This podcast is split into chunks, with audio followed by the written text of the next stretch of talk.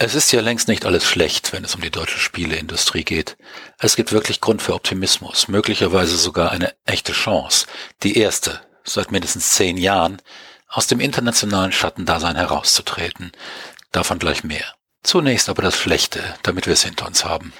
2016 war, ohne jetzt zu sehr in die Einzelheiten gehen zu wollen, ein hartes Jahr. Einem Verlust von gut 1000 Arbeitsplätzen in der Gesamtindustrie bei Good Game, Voga, Gameforge, Dadelic und anderen standen auf der anderen Seite deutlich weniger Einstellungen gegenüber. Der Bio-Jahresreport über den Zustand der Games-Branche 2017 ist noch nicht veröffentlicht, aber der Gesamtverlust an Jobs dürfte hoch dreistellig gewesen sein. Und das ist bei einer zum April 2016 erfassten Gesamtbeschäftigung von etwa 12.000 Angestellten in den Bereichen Publishing und Entwicklung schon erheblich. Einige der Entlassenen haben sicher neue Stellen gefunden, weitere versuchen eine Weile als Freelancer zu überleben, bis die Zeiten sich bessern, aber ein nicht unerheblicher Teil wird sein Glück in anderen Industrien suchen und voraussichtlich auch finden. Es herrschte Ende letzten Jahres Untergangsstimmung aller Orten. Und es ist ja richtig, die Situation war schwierig und ist es noch. Vor allem aber hat sie die Industrie eine Menge Talente gekostet. Sie hat einmal mehr klar gemacht, wie unsicher ein Leben in der Spielindustrie oft ist. Dazu später noch mehr. Nun bin ich in der Branche nicht unbedingt als Hyperoptimist verschrien, aber es war damals nicht alles schlecht und mein damaliger Optimismus hat sich bislang weitgehend bestätigt. Es ist nämlich etwas eingetreten, was viele Unkenrufer nie erwartet hätten und einige immer noch nicht wahrhaben wollen. Was passiert ist? Qualität ist passiert. Es begann schon im Dezember, als das Münchner Studio Mimimi das Genre des taktischen Schleichspiels à la Commandos wiederbelebte, um ein paar schöne Mechaniken bereicherte und damit einige internationale Aufmerksamkeit erregte. Momentan steht das Game beim Metascore von 85 Prozent und in prominenter Nachbarschaft von Spielen wie Command Conquer 3 Tiberium Wars oder EverQuest. Und im Augenblick arbeitet das Studio an einem neuen Titel für eine ruhmreiche Brand bei einem internationalen Publisher. Allerdings ist die Behauptung falsch, dass die Sache mit der Qualität erst im Dezember begann, mitten in die größten Entlassungswellen hinein, als hätte Frodo gerade noch so kurz bevor der neue König erschlagen wird den Ring in Mount Doom versenkt. Frodo, ihr sollt mir ja nicht alles unbesehen glauben, hat ihn übrigens gar nicht versenkt. Eigentlich hat der Ring ja auf ziemlich komplizierte Art und Weise Suizid begangen, aber das nur nebenbei, das mache ich vielleicht mal mit dem Jochen. Die Sache mit der Qualität begann früher. Schon Lords of the Fallen von Deck 13 hatte international für ein anerkennendes Zucken der Augenbrauen gesorgt. Mal keine Visum und kein Point-and-Click-Adventure aus Deutschland und dann taugt das Game auch noch was? Aber es ist ja auch nicht wahr, dass das erst der Anfang war. Erinnert sich noch jemand an Spec Ops The Line? Aber höre ich die ewigen Kritikaster einwenden, ein richtiger Mega-Erfolg war keines von diesen Spielen. Das ist richtig. Aber es ist auch nicht richtig, wie lange behauptet wurde und nach wie vor in einem sehr deutschen Akt der Selbstbezichtigung gerne behauptet wird, dass aus Deutschland keine guten Spiele kommen. Es ist Stand jetzt nicht mal mehr richtig, dass die genannten Beispiele Einzelfälle sind. Im April ist Jägers neues Spiel Dreadnought in die Closed Beta gegangen, im Mai dann in die Open Beta. Die Erwartungen sind hoch. Gerade wurde Daedalic Space Opera Long Journey Home veröffentlicht, beinahe hymnisch besungen von Rock Paper Shotgun und anderen größeren Webscenes. Und auf dem gleichen Portal erklangen Lobgesänge für The Search, das ebenfalls im Mai erschienen ist und von den Lord of the Fallen Machern Deck 13 stammt. Andere mit Spannung erwartete Titel sind noch in der Pipeline. Bei dieser Aufzählung fallen eine Reihe sehr interessanter kleinerer Indie-Titel, die in den letzten Jahren erschienen sind und teilweise international Beachtung fanden, beinahe unter den Tisch. Die Hamburger Osmotic Studios veröffentlichten Orwell und ernteten internationalen Applaus. The Curious Expedition des Berliner Studios Maschinenmensch wäre zu nennen oder In Between von dem noch sehr jungen Trierer Studio Gently Mad. Und eine ganze Reihe weiterer Spiele on und offline habe ich jetzt hier aus Platzgründen nicht erwähnt. Fällt was auf? Keines dieser Games ist eine Wirtschaftssimulation. Keines ist ein Point-and-Click-Adventure. Und schon das alleine widerlegt die Behauptung, die deutsche Gamesszene wäre unrettbar in diese beiden Genres verstrickt. Das mag noch vor fünf Jahren so geschieden haben oder meinetwegen auch so gewesen sein. Aber diese Zeit ist vorbei. Vorbei ist auch die Diversität erstickende Dominanz des Free-to-Play-Marktes in Deutschland. Wer sich die oben erwähnten Entlassungswellen anschaut, der wird feststellen, dass der überwiegende Teil eigentlich, mit der Ausnahme der Delic, auf Free-to-Play-Publisher und Mobile fällt. Und deren Probleme liegen nicht primär an mangelndem Qualitätspotenzial in der Entwicklung, wie auf der anderen Seite nämlich zum Beispiel Fluffy Fairy Games aus Karlsruhe zeigen, die mit ihrem Idle Miner Tycoon momentan eine noch überschaubare, aber mit über fünf Millionen Downloads und sechsstelligem Monatsumsatz schon recht beachtliche Erfolgsgeschichte hinlegen. Manchmal ist es besser, wenn hinter einer Entwicklung kein millionenschwerer Publisher mit Erwartungen an die Quartalszahlen steht. Tatsächlich ist die deutsche Entwicklungslandschaft inzwischen wesentlich breiter aufgestellt als noch vor wenigen Jahren. Haben sich an vielen Stellen in Deutschland junge Studios etabliert, die international mitmischen wollen und bereit sind, sich den entsprechenden Qualitätsansprüchen zu stellen. Und zwar quer durch eigentlich alle Märkte. Und einige der Alteingesessenen begrüßen die Herausforderung, zeigen, was sie in den Jahrzehnten seit Mitte der 90er Jahre als gelernt haben und mischen kräftig mit oder betätigen sich sogar, siehe Jäger und Deck 13 als Zugpferde. Und Ubisoft Bluebird öffnet in Berlin ein neues Studio, das an den größten internationalen Marken des Publishers mitarbeiten soll. Auf der anderen Seite des Entwicklerspektrums forderte Thorsten Storno in seiner Öffnungsrede des diesjährigen Amaze Festivals die Indie-Szene auf, sich bei der Industrie doch mal abzuschauen, wie man mit Games auch Geld verdienen kann. Nichts wäre schlimmer, als wenn diese Szene, die ja auch eine große und sehr bunte Talentschmiede ist, an Selbstausbeutung und prekären Lebenssituationen zugrunde ginge. Auch meine persönliche, natürlich anekdotische Erfahrung gibt Grund zu der Hoffnung, dass die Berührungsängste abnehmen und die Einsicht sich durchsetzt, die alten, erfahrenen Säcke. Das waren die Indies der 90er. Blue Byte war zu Siedler 2 Zeiten ein Indie mit 20 Entwicklern und sechs Leuten für Vermarktung, PR, Sales, Buchhaltung und Geschäftsleitung. Die kann man durchaus mal fragen, ohne direkt zum Sellout zu werden. Sehe ich das zu positiv? Ist das vielleicht nur eine kurzfristige Welle, die bald wieder abebbt? Vielleicht. Gefahren gibt es jedenfalls reichlich. Es lohnt sich immer, die strukturellen Schwächen im Blick zu behalten, mit der die Branche in Deutschland zu kämpfen hat. Aber ein Mangel an Talenten oder Entwicklungspotenzial zählt eben nicht dazu. Es gibt drei große Felder, die erwähnt werden müssen. Drei Felder, die schon seit vielen Jahren dafür sorgen, dass der Anteil deutscher Produkte am deutschen Gamesmarkt seit einem Jahrzehnt konstant sinkt. Da wäre zunächst der Umstand, dass Deutschland noch nie einen international wirkmächtigen Publisher hervorgebracht hat.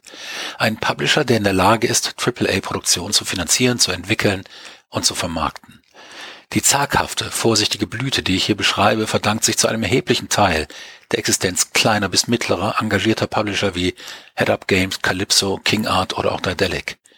Diese Häuser, denen man für ihre Arbeit mal ein Denkmal hinstellen sollte, werden aber nach Lage der Dinge bis auf weiteres nie in der Lage sein, Budgets auszugeben, mit denen ein Entwickler eine langfristige Personalplanung absichern kann. Es sind erstklassige Adressen, um ein kleines Studio bis zu einer Grenze von vielleicht 20 bis 25, 30 Mitarbeitern zu entwickeln. Die Budgets sind in der Regel aber so klein, dass eine international wettbewerbsfähige Bezahlung der Entwickler nur selten in Frage kommt. Selbstausbeutung bzw. Idealismus sind eingepreist, Seniorität wandert gerne mal ab, vor allem wenn irgendwann nach dem 30. Geburtstag hungrige Mäuler zu stopfen sind. Aus diesem Grund aber bieten die Publisher nur bedingt eine Angriffsplattform auf die internationalen Märkte. Es ist auf dieser Basis in Deutschland für einen Entwickler sehr schwierig, den Sprung von 25 oder 30 Mitarbeitern auf jene 50 bis 100 oder mehr zu schaffen, die nun einmal notwendig sind, um eine international wettbewerbsfähige und finanziell durchschlagend erfolgreiche Produktion mit siebenstelligen Verkaufszahlen im Hochpreissegment zu stemmen. Nicht nur vervierfacht sich gerne mal die Zahl der Angestellten. Jeder einzelne von ihnen muss dann auch erheblich mehr verdienen. Nicht zufällig sind also auch zwei der drei oben erwähnten und gerade wellenschlagenden Produktionen bei internationalen Publishern veröffentlicht worden. Nur die kleinste der drei, Long Journey Home, erschien bei Daedalic. Und damit bin ich beim zweiten der chronischen Probleme der deutschen Branche. Das Fehlen eines oder mehrerer international wirksamer Publisher dürfte auch an einer im internationalen Vergleich sehr konservativen Investorenlandschaft liegen. Die grob über den Daumen gepeilten 500 Millionen, die es bräuchte, um einen wettbewerbsfähigen AAA-Publisher zu starten, die kriegt man hierzulande bislang nicht einmal annähernd zusammen. Banken verleihen für Spiele prinzipiell nichts und eine wie auch immer international wettbewerbsfähige Venture Capital Szene existiert auch nicht. Und warum sollte die in einen weiteren Großpublisher investieren, nur weil der aus Germany käme? Zumal andere Länder da ganz andere steuerliche Anreize bieten. Aus diesem Grund treffen deutsche Entwickler bei jedem Versuch, ein großes Projekt zu pitchen, zumindest einmal auf das Problem, in einer Fremdsprache kommunizieren zu müssen. Der international nach wie vor existente Ruf Deutschlands als Land der Entwickler von VSIMs und Point-and-Click-Adventures tut das seine dazu. Die defensive Haltung gegenüber der Öffentlichkeit, die man in Deutschland als Entwickler bis vor wenigen Jahren beinahe zwangsläufig einnahm, wenn das Spiel mal nicht familienfreundlich war, erwies sich ebenso wenig als hilfreich. Wenigstens die letzten beiden Punkte sind inzwischen am Verschwinden. Die wachsende Anzahl internationaler Kontrakte ist meiner Meinung nach das erfreuliche Ergebnis. Ein zartes Pflänzchen, aber immerhin ein Pflänzchen, wo vorher Wüste war. Apropos Wüste. Aus irgendwelchen Gründen fällt mir bei dem Wort in Deutschland immer die Kultur ein. Das dritte chronische Problem der Industrie in Deutschland ist genau das kulturelle Umfeld, noch genauer die kulturell-politische Situation. Das in einer Gesellschaft, in der über Jahrzehnte hinweg, ich war dabei, ich weiß, wovon ich rede, die Entwicklung von Computerspielen gerade so knapp nicht als Straftatbestand gewertet wurde, in der die Verleihung eines von der öffentlichen Hand mager mitfinanzierten Computerspielpreises jahrelang an die Familientauglichkeit der Preisträger gebunden war, in der eine politische Jury die Entscheidungen der Fachjury noch einmal kontrolliert und eigenhändig ändern konnte, in der im öffentlich-rechtlichen TV Computerspiele als Killerspiele verunglimpft wurden und zwar mehr oder weniger in Toto, ahnungsfrei und ohne den sonst üblichen Versuch zumindest den Anschein der Unparteilichkeit zu erwecken, dass in einem solchen gesellschaftlichen Umfeld keine blühende, international aufregende Szene heranwachsen kann, muss nicht weiter begründet werden. Der deutsche Abgeordnete, der sich unter diesen Umständen mit einer Forderung nach öffentlicher Unterstützung der Schmuddelkinder konfrontiert sieht, denkt natürlich zuerst an die Wähler im Wahlkreis, deren Verständnis für dieses neumodische, die Gewaltkriminalität wahrscheinlich allein verursachende Zeug sich in Grenzen halten dürfte.